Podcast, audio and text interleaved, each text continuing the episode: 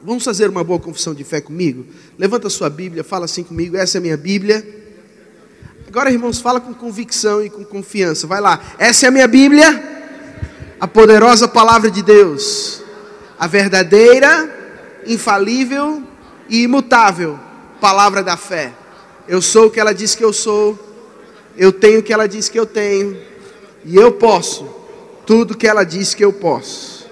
E nunca mais a minha vida será a mesma. Você pode fazer um barulho bom aí, irmãos? Aleluia, glória a Deus. Nesses últimos tempos eu tenho maturado, pensado um pouco sobre o papel da esperança na nossa vida. O papel que há em nós é nos agarrarmos, abraçarmos coisas que nos dão expectativa, motivação, esperança, encorajamento. Porque eu acredito que você concorda comigo, o mundo é, não está sendo encorajador para a gente. O que a gente recebe de influência do lado de fora não nos inspira a acreditarmos nos melhores dias da nossa vida. Pelo contrário, o mundo só piora, as coisas só pioram, as coisas só ficam mais difíceis. E nesse processo, irmãos, é possível não apenas por causa das, dos fatores externos, mas por causa dos fatores internos. E o que, e o que, é, e o que pode acarretar na vida daqueles que de alguma forma permitem que os desafios, que o desencorajamento do lado de fora acabe de alguma forma afetando as coisas do lado de dentro, roubando a nossa paz, roubando a nossa esperança, roubando o nosso encorajamento de viver a vida com a intensidade que a vida merece. Que eu não sei se você sabe, irmão, já que você está vivo, tem que viver de verdade, tem que fazer a vida valer a pena, tem que viver na intensidade que Deus espera. Porque Deus nos chamou para vivermos uma vida sobrenatural, uma vida além do natural. Deus nos chamou para vivermos uma vida extraordinária, além daquilo que é mediano, além daquilo que é normal. Mas é possível, irmãos, mesmo tendo iluminação, esclarecimento, mesmo nós estarmos sendo é, expostos continuamente à palavra da verdade, à palavra da fé, é possível em algum momento você se desanimar, ficar desencorajado, se permitir entrar em um lugar de apatia, em um lugar de fraqueza espiritual. Ninguém é estável o tempo todo. Estável o tempo todo só Deus, irmãos. Amém. Tiago fala em Tiago 1,18: ei, ei, a, é, nele não pode haver nem mudança, nem sombra de variação. Deus não muda, Ele é o mesmo. A gente muda, por quê? Porque a gente está em constante processo de crescimento, de melhoramento. Estão comigo, irmãos? Um dia você pode querer acordar, irmãos, e ganhar o mundo. Outro dia você pode acordar e não querer ganhar nem a sua cama. Um dia você pode estar encorajado com a vida, outro dia você pode estar, irmãos, querendo morrer, porque não aguenta a vida que está vivendo. A verdade é que somos mesmo é, mutáveis. E o motivo disso é porque somos gente, comedor de farinha. E está tudo certo. A questão é o que você faz em dias de desencorajamento. A questão é como você reage nos dias em que você não está bem. Porque acredita no que eu estou te falando, tem dias que você não vai estar bem. Pode ser, irmãos, que você não esteja bem nesse exato momento. Pode ser que você esteja bem. A verdade é que todos nós passamos em algum momento da nossa vida por uma instabilidade, quer seja emocional, quer seja física, quer seja natural, quer seja familiar, quer seja profissional. Isso acontece mesmo. E o desafio da vida cristã é a gente não permitir que esses dias determinem as nossas mais profundas convicções, determinem a, o nosso comportamento. E aí entra, irmãos, a vida de fé. E aí entra o papel da esperança em nossa vida. E aí entra a importância da gente se apegar com mais firmeza às verdades que nós ouvimos, para que dessas verdades a gente jamais se desvie. A verdade é o seguinte, irmãos: a verdade que você tem é aquela que você pratica.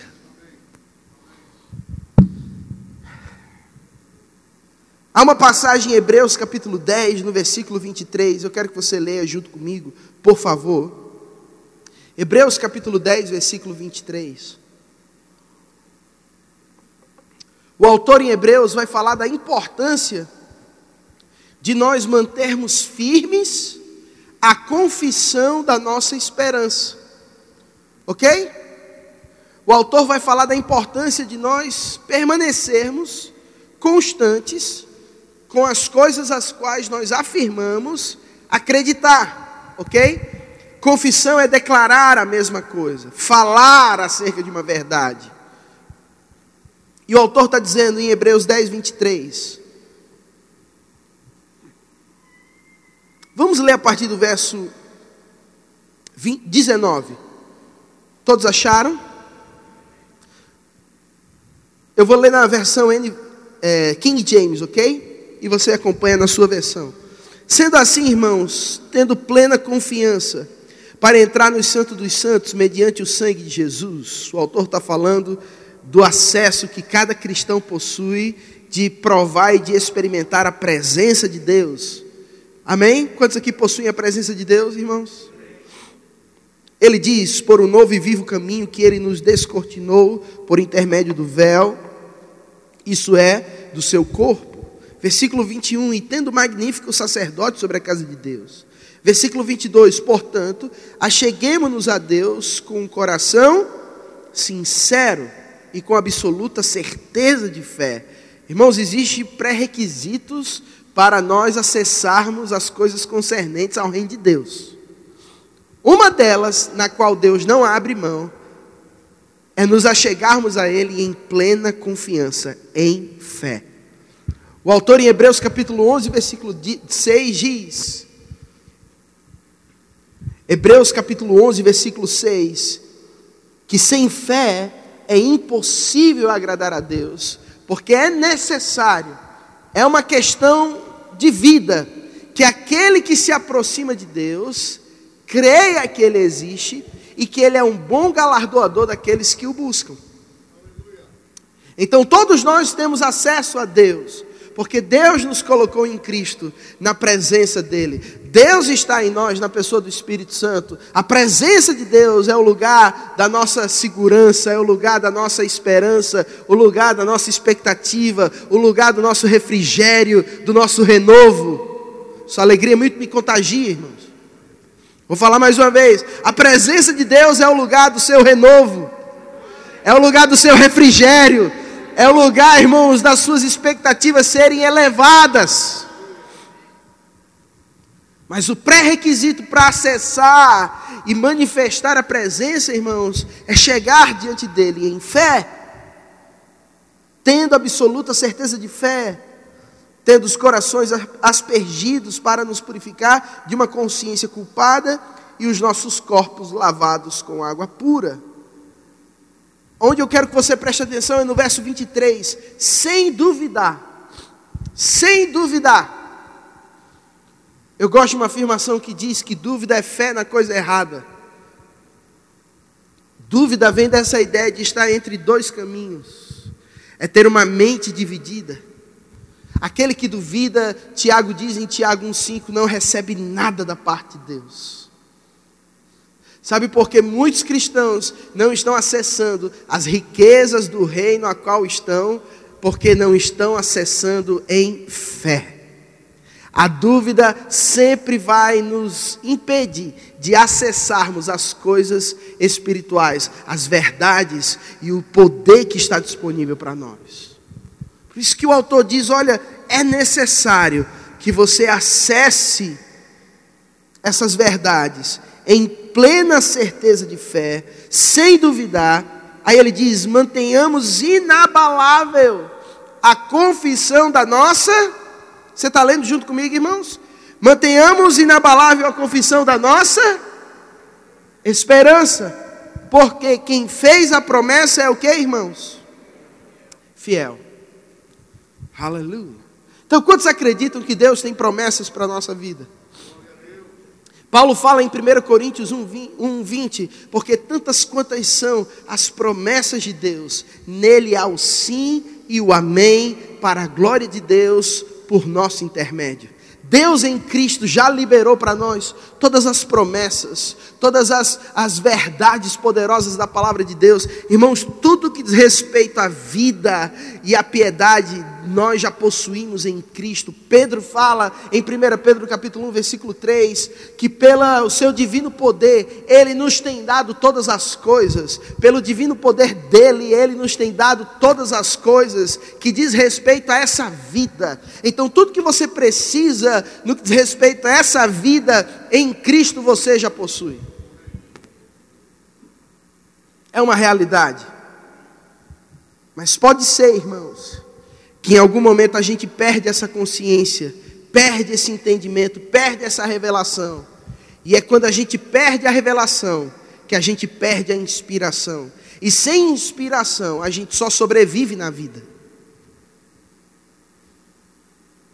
Sem inspiração, o cristianismo não passa de uma mera religiosidade, irmão.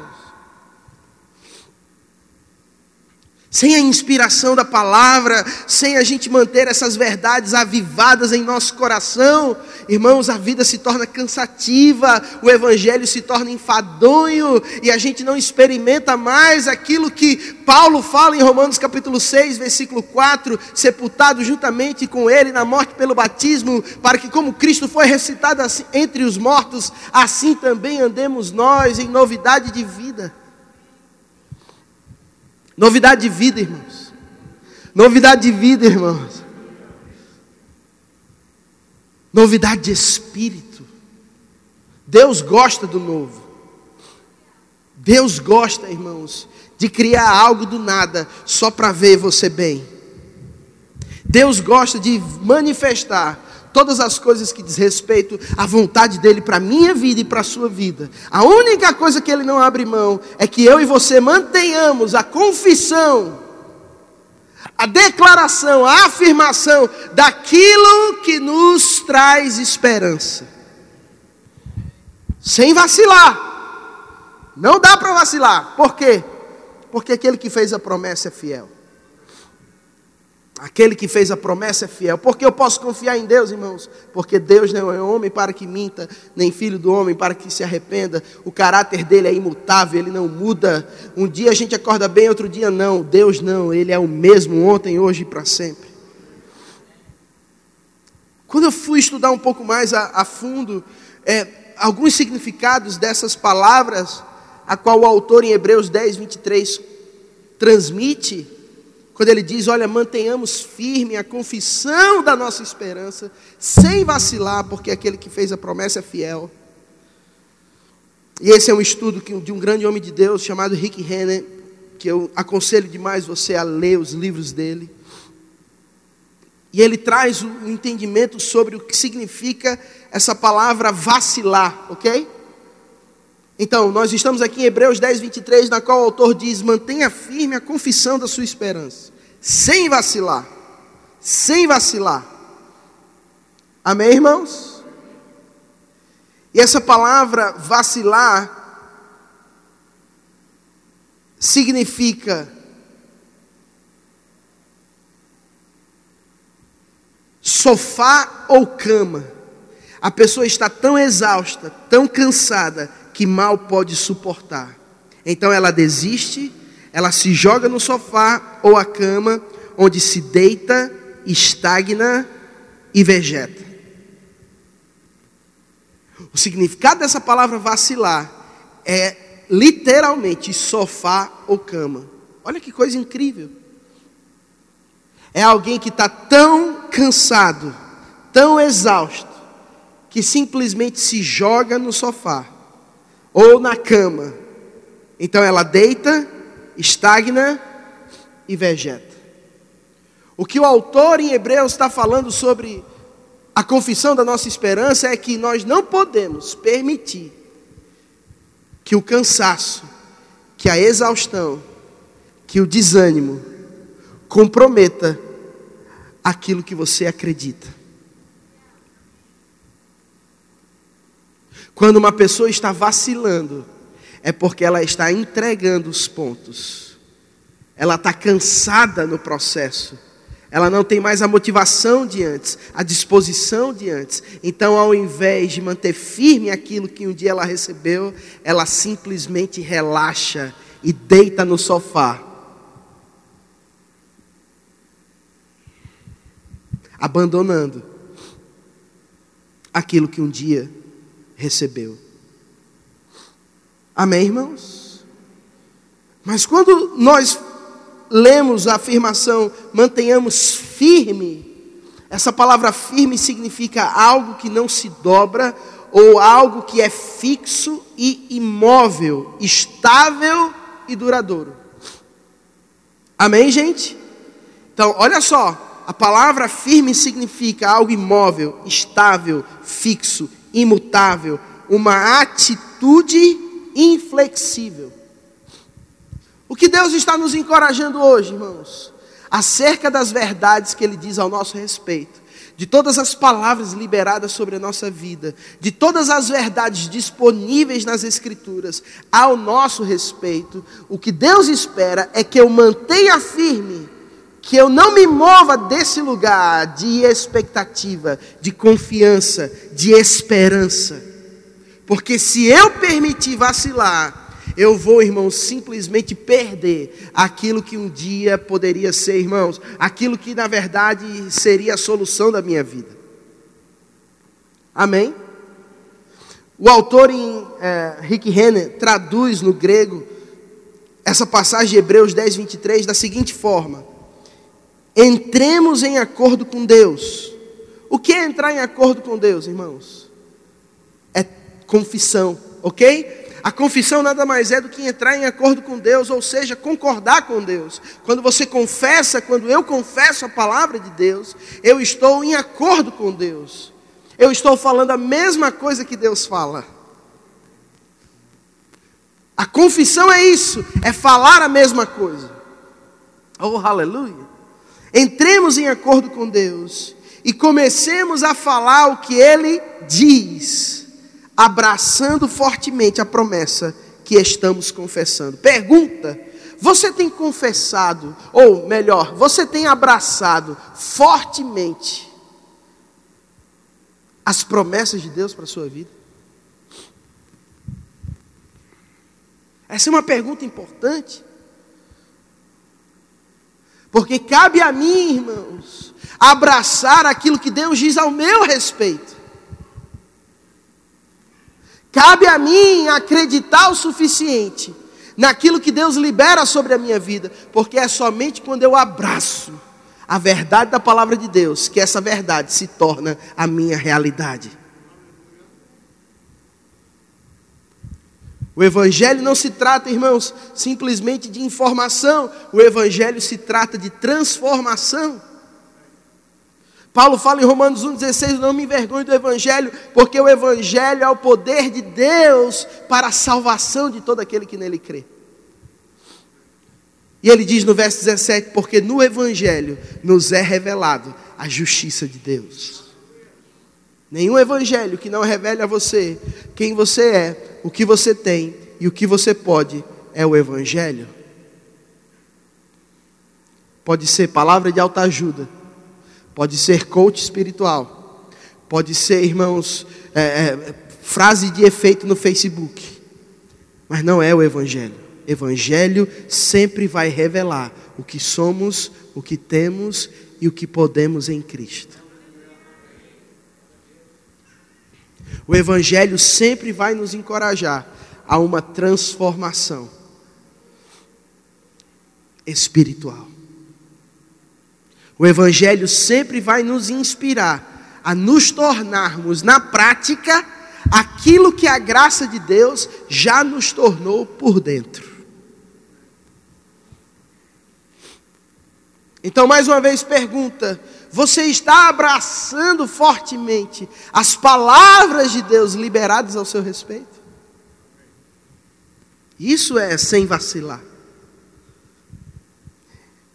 Então, Hebreus 10, 23 pode ser traduzido assim: entremos em acordo com Deus e comecemos a falar o que Ele diz, abraçando fortemente a promessa que estamos confessando, abraçando com todas as nossas forças, segurando-a firmemente, rejeitando todas as tentativas de quem quer que tente roubá-la de nós, não nos permitindo ser inconstantes em nosso compromisso, mas determinados a ser inflexíveis e imóveis quanto àquilo em que cremos e que confessamos.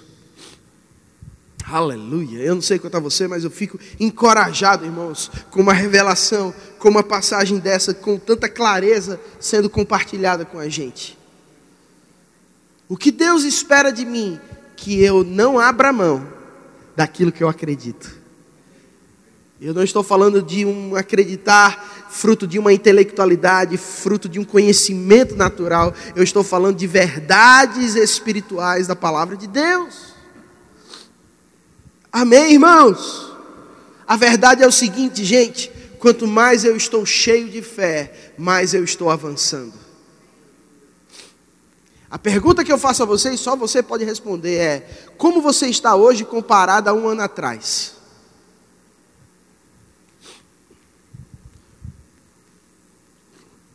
Pastor, piorei. Tem como melhorar, irmãos.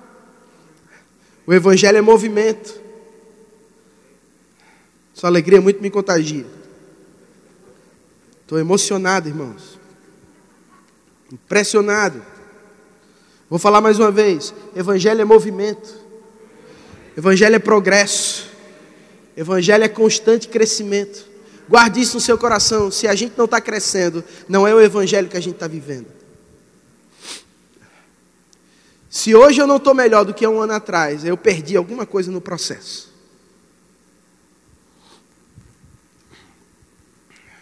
Porque o Evangelho é de glória em glória, de degrau em degrau, de fé em fé.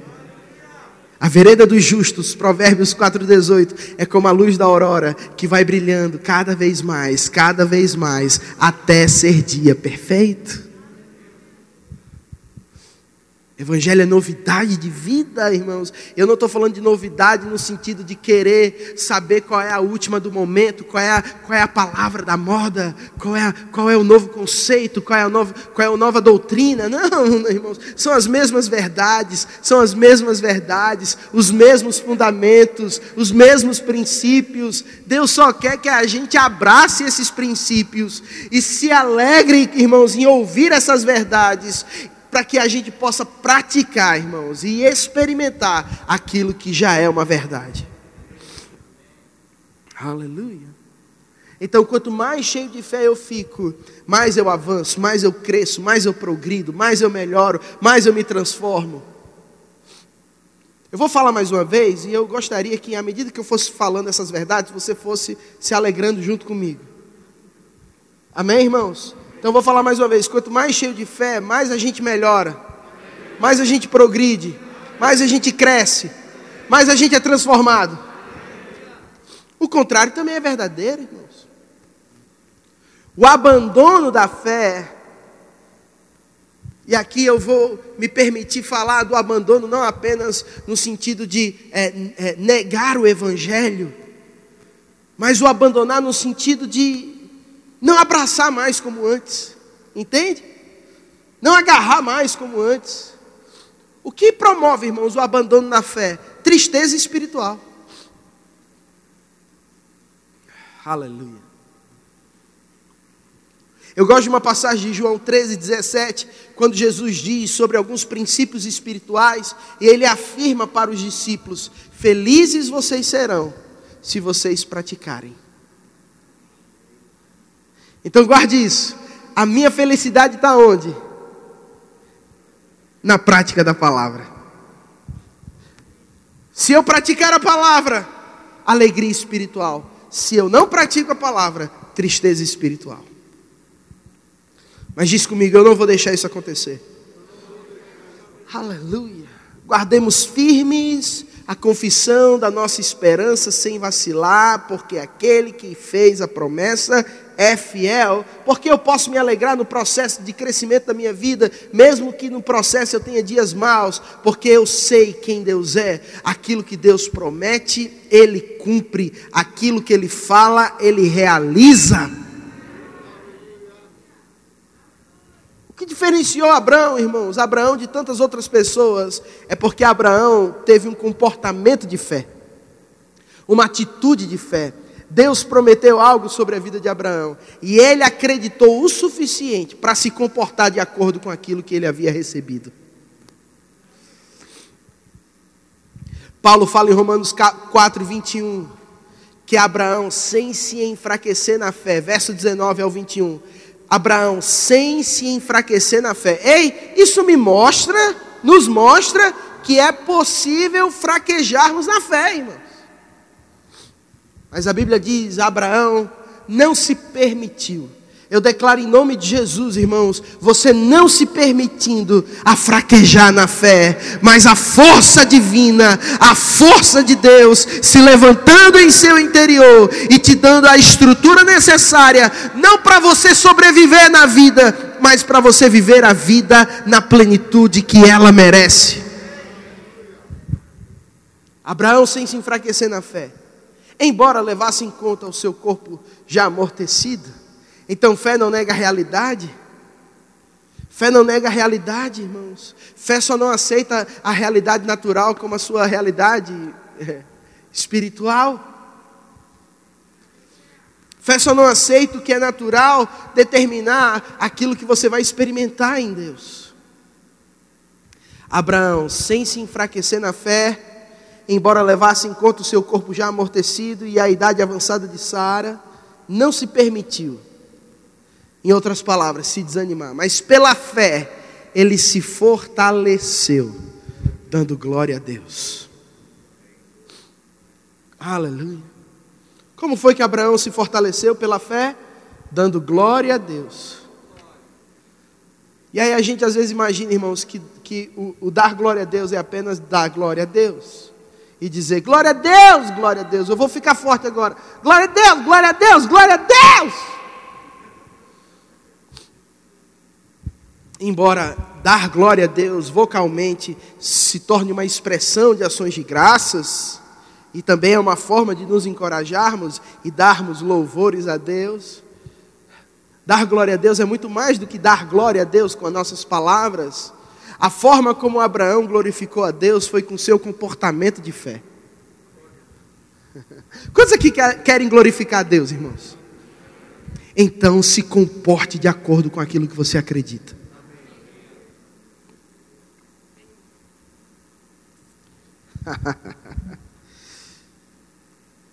Sem se enfraquecer na fé, embora levasse em conta o seu corpo amortecido, a idade avançada de Sara, não duvidou por incredulidade, mas pela fé se fortaleceu, dando glória a Deus, estando plenamente convicto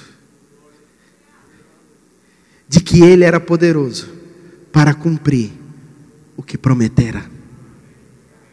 Existe um lugar, irmãos, em Deus, onde as coisas acontecem. Esse lugar é plena convicção. Eu declaro em nome de Jesus, você gerando uma estrutura no espírito de estar tão convicto do caráter de Deus, das promessas de Deus, da palavra de Deus, que nenhuma realidade natural e nenhum sentimento natural que tente te puxar para baixo vai roubar de você as suas mais profundas convicções. Aleluia. A pergunta, e a gente começa a terminar essa mensagem, é: André, a realidade é que eu estou desanimado. Eu creio em Deus. Eu creio na palavra de Deus, eu creio nas promessas de Deus, eu amo a Deus, eu amo a Sua palavra, mas eu estou fraco, eu estou desanimado, de alguma forma eu me permiti chegar nesse lugar, eu estou exausto, eu estou angustiado, eu estou ansioso, eu estou preocupado, eu estou sem força, eu estou sem encorajamento, eu estou sem visão. O que eu faço? Irmãos, às vezes as pessoas, não é que elas não querem sair desse lugar, é porque nem força elas possuem para sair. E eu estou falando de força física, força emocional, força espiritual, das três esferas do ser humano: espírito, alma e corpo. Ela ama Deus. Ela não quer estar nesse lugar. Se ela pudesse sair desse lugar, ela sairia. Mas ela está desanimada mesmo, ela está triste. O, o dia mal chegou para a vida dela. Eu quero te encorajar a fazer algo, irmãos. sobre quando você estiver nesse lugar. Talvez você não esteja nesse lugar. Glória a Deus, não se permita entrar. Mas talvez, eu tenho certeza, que alguns estão assim. E se você ouvir a voz do Senhor hoje pela manhã, e se você considerar o que eu estou afirmando agora, é a mão misericordiosa de Deus, é a bondade de Deus sobre a sua vida, querendo te alcançar nessa manhã, para te tirar desse lugar de apatia.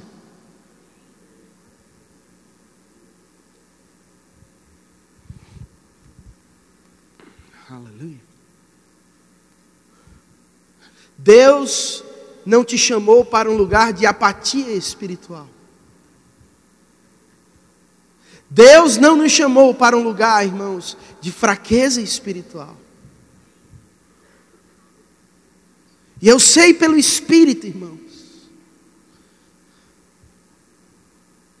que existem pessoas hoje pela manhã que nem vontade de viver possuem. Você não tem mais visão, você não consegue mais enxergar o seu futuro, você não consegue mais planejar.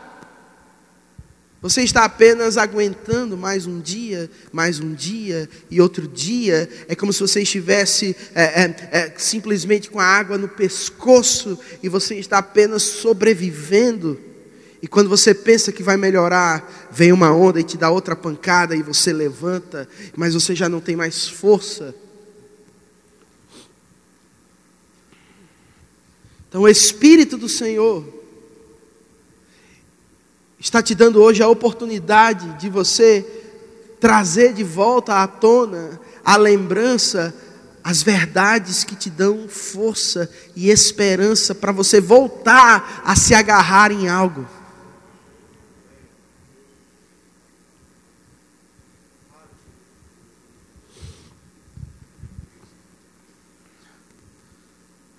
Aleluia. O que fazer quando nós estivermos desanimados, ao ponto de querer desistir? O que nós fazemos?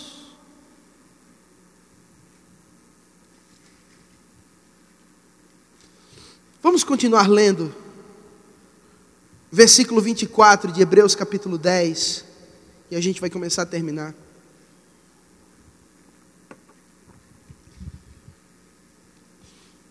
Aleluia. A gente vai chegar no bom lugar, irmãos. Acredita nisso, a gente vai chegar no bom lugar. Você vai sair daqui melhor. Eu estou liberando isso pelo Espírito. Você vai sair daqui melhor. Você vai sair daqui mais animado. Você vai sair daqui mais encorajado. Você vai sair daqui mais fervoroso. Você vai sair daqui com uma nova visão sobre a sua vida. As coisas não são tão difíceis quanto você está imaginando. As coisas não vão piorar como você está pensando. As coisas irão melhorar. Deus está te dizendo: ei, se você voltar a confessar com fé e abraçar aquilo que eu digo ao seu respeito, você vai sair desse lugar de fraqueza.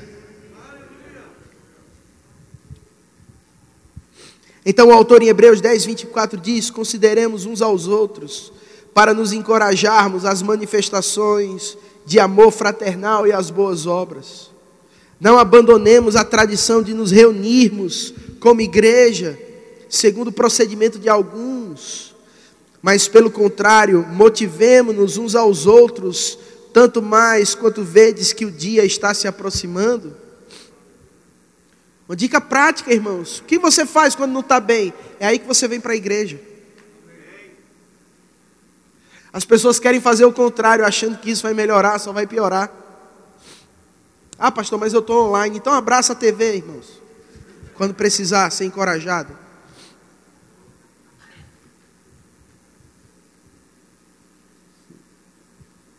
Graças a Deus pelo online, irmãos. Mas o online não substitui a igreja física. A igreja aqui, irmãos, o olho no olho, o abraçar, o conversar, o ver, o servir, ao encorajamento de palavras. Sabe o que está faltando, irmão, no nosso meio? Sermos mais intencionais em nossos encontros. E quando eu digo nosso meio, eu estou falando do corpo de Cristo. Sermos mais intencionais nas nossas atitudes. Olha só o que o autor diz, irmãos. Olha só o que o autor diz. E consideremos-nos uns aos outros. Como é que você considera a pessoa que está do seu lado? Aprendendo a observá-la. Considerar um ao outro é você vir à igreja, irmãos, e é você ser igreja com essa perspectiva. O que eu tenho, eu posso dar de melhor para um, e o que o outro tem de melhor, ele pode me dar, e mutuamente a gente é encorajado, inspirado motivado, porque somos membros de um corpo. O autor diz: para nos encorajarmos às manifestações de amor fraternal e às boas obras. Então, quer uma dica para você não desistir nesse processo? Se congregue com fidelidade. Queira estar na igreja de propósito. Você não vem na igreja só quando tem vontade. Irmãos, ir à igreja só quando se tem vontade é só um aspecto de carnalidade. É só uma expressão de carnalidade. Me permita falar isso com todo amor, irmãos. Eu não vou à igreja só porque eu tenho vontade, eu vou à igreja porque eu sei que essa é a vontade de Deus. Assim como eu oro, não porque eu tenho vontade, eu oro como um padrão, como um estilo de vida. Eu medito na palavra não só quando eu tenho vontade, eu medito porque essa é a minha necessidade, entendeu? É uma questão de necessidade. É necessidade. Então, fazer só o que se quer, irmãos, não é espiritualidade. Por isso a importância de praticarmos a palavra nas coisas básicas da vida cristã. Se congregar, se reunir. Aí o autor diz: e não abandone a prática de se congregar, como é costume de alguns, mas pelo contrário, motivemos-nos uns aos outros.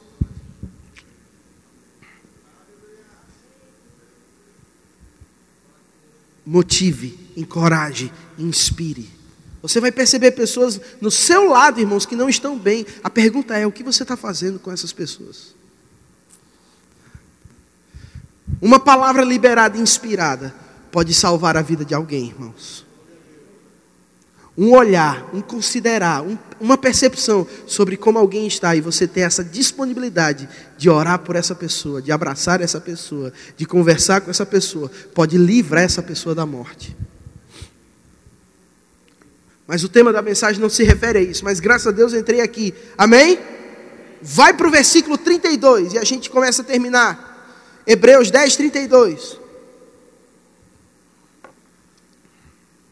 Pergunta: O que fazer quando eu estiver desanimado ao ponto de desistir? Lemos a sequência do versículo 24 e 25. Considerar uns aos outros, para nos encorajarmos nos congregarmos com fidelidade para que nós possamos nos automotivar e motivar uns aos outros. Mas aonde eu quero chegar está no verso 32. O autor diz assim: Contudo, lembrai-vos dos primeiros dias em que, depois de ser desiluminados, suportastes uma grande provação e sofrimentos Algumas vezes fostes expostos ao público como espetáculo de humilhações e perseguições, e outras vezes vos associastes aos que da mesma forma foram ofendidos. E aí o autor começa a falar de outras verdades, ele diz no verso 34: Porque não somente vos compadecestes dos encarcerados, como também recebestes com alegria o confisco dos vossos próprios bens, pois estáveis convictos de possuirdes bens muito superiores e que duram para sempre. Verso 35: Portanto, não abandoneis a vossa confiança,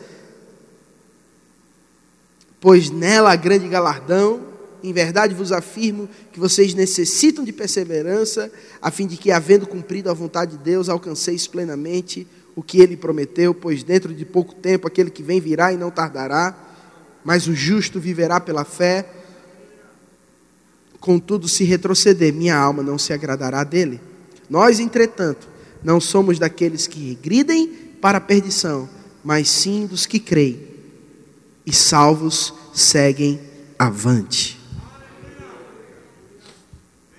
Aonde eu quero chegar? Verso 32.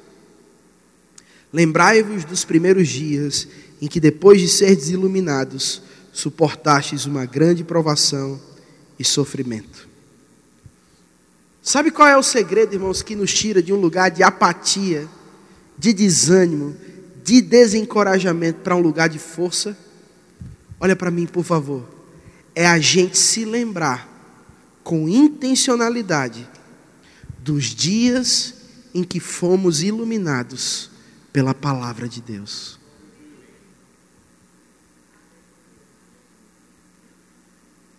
E eu quero fazer uma pergunta a você. Você se lembra do dia em que você teve a revelação sobre quem Deus é? Você se lembra do dia em que você aprendeu e entendeu as realidades da nova vida em Cristo? Do dia em que você entendeu quem você é, o que você tem e o que você pode? Você se lembra do dia em que você descobriu que você não era mais um pecador miserável, salvo pela graça, mas que você havia se tornado em Cristo a justiça de Deus e que você agora está de pé diante dele sem medo, culpa ou condenação, chamando ele de Pai como se o pecado nunca tivesse existido? Você se lembra do dia que você descobriu que Deus não é tão mal como alguns afirmam, inclusive na igreja, mas que Deus é bom e o caráter dele é imutável? que Ele é fiel, que Ele é amor. Você se lembra do dia em que você entendeu a autoridade do crente? Você se lembra do dia em que você aprendeu sobre fundamentos da fé? Iluminação, irmãos. O que o autor em Hebreus está nos encorajando é: nos dias de angústia, nos dias de desencorajamento, nos dias de desânimo, e esses dias vão chegar, isso não é uma declaração de fé, é só uma comprovação, porque essa é a vida. Quando esse dia chegar, se lembre de cada palavra, de cada revelação, de cada iluminação que você teve sobre Deus, de cada lembrança de palavras que foram liberadas ao seu respeito. Paulo fala para Timóteo: Timóteo, Desperta o dom que há em você, que foi te dado mediante profecia, mediante imposição de mãos. Em outras palavras, Timóteo estava com medo, irmãos, sobre a fase que a igreja estava vivendo, e Paulo faz questão de lembrar a ele as palavras, as profecias liberadas sobre a vida de Timóteo. Sabe o que você tem que fazer, irmão? Sabe o que eu devo fazer em dias maus? Me lembrar de cada palavra que Deus liberou sobre a minha vida. Porque todas as vezes que eu me lembrar da palavra que Deus falou, e porque eu me lembro sobre quem Deus é, Ele não é homem para que minta, não é filho do homem para que se arrependa, o que Ele fala, Ele cumpre, o que Ele diz é a verdade, eu posso dormir em paz, eu posso acordar animado, eu posso trabalhar com confiança, sabendo que Deus sempre vai cuidar de mim, sabendo que minha família é abençoada, sabendo que eu vou viver longos dias da minha vida, sabendo que eu irei experimentar todas as promessas que Deus liberou sobre a minha vida. Quando eu começo a me lembrar sobre quem Deus é e sobre aquilo que Ele fala ao meu respeito, logo o encorajamento vem, logo o ânimo se levanta logo força se levanta. Há mais ou menos dois meses atrás, eu tive que me mudar de apartamento. A gente já estava há quatro anos num apartamento muito bom, que eu e Bia amávamos. Eu não sei se você já teve essa experiência, eu moro de aluguel. E o proprietário pediu o apartamento. Já tinha terminado o período de 30 meses, já estávamos há quatro anos. E não esperávamos, irmãos, sair daquele lugar, porque a gente estava muito bem acomodado. E foi me pedido o apartamento. E aquilo foi um desgaste para mim emocional. Porque uma coisa é quando você se propõe a sair de um lugar e para outro. Outra coisa é quando você é obrigado a sair. Foi muito ruim para mim a sensação. E aquela mudança foi desconfortável, porque eu tive 30 dias para me mudar. Encontrar um apartamento, na verdade 45 dias, porque eu bati o pé e não aceitei os 30 dias.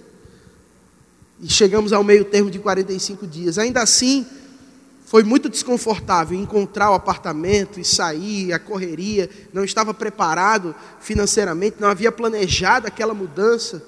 Então foram uns dias um pouco difíceis para mim lidar com uma mudança no meio do processo, no meio de tantas coisas acontecendo na nossa vida, na igreja, no trabalho, enfim.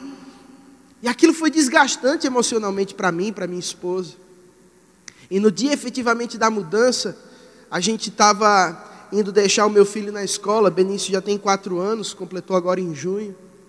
E graças a Deus, irmãos, a gente cria o nosso filho num ambiente de fé, num ambiente de alegria, num ambiente de amor. A gente leva a sério a cultura do Reino de Deus. A gente intencionalmente promove na nossa casa um ambiente onde Deus é honrado, Deus é celebrado. Amém? Nosso filho não tem dificuldade de adorar, de ministrar, por quê? Porque ele vê a gente fazendo isso, a gente faz isso naturalmente, é uma realidade. A gente sempre está falando da palavra de Deus para ele, todo dia antes de dormir, a gente ministra sobre Deus ele canta louvores, ele gosta de ir para a igreja, ama ir para a igreja. E ele já tem, irmãos, algumas coisas de fundamento que às vezes até a gente fica assustado. Como ele consegue absorver a palavra. E a gente estava indo para a escola, e ele vendo a nossa agonia, no dia da mudança, ele atrás no banquinho olha para mim e fala: Pai, Jericó é o inimigo? as muralhas de Jericó são inimigo. E eu respondendo, meio que querendo acabar a conversa, que eu tinha coisa para resolver com Bia. Eu, sim, filho, é, é. E as muralhas caíram, pai? Sim, filho, caiu. O povo de Deus confiou em Deus? Confiou, filho. E aí eu já entendia que Deus estava falando com ele, através dele para a minha vida. E aí meu filho de quatro anos solta essa. Pai, fé é tranquilidade para confiar em Deus, né, Pai? Irmãos, eu nunca tinha visto ninguém, ouvido ninguém falar que fé é tranquilidade para confiar em Deus. Já ouvi outras definições, mas fé é tranquilidade? Uau! Quando ele soltou essa, irmãos, eu já sabia que Deus estava me corrigindo me amando e me encorajando, e eu falei: sim, filho. Papai entendeu, fé é tranquilidade para confiar em Deus. E na mesma hora eu falei: Senhor, me perdoe por estar tão agitado.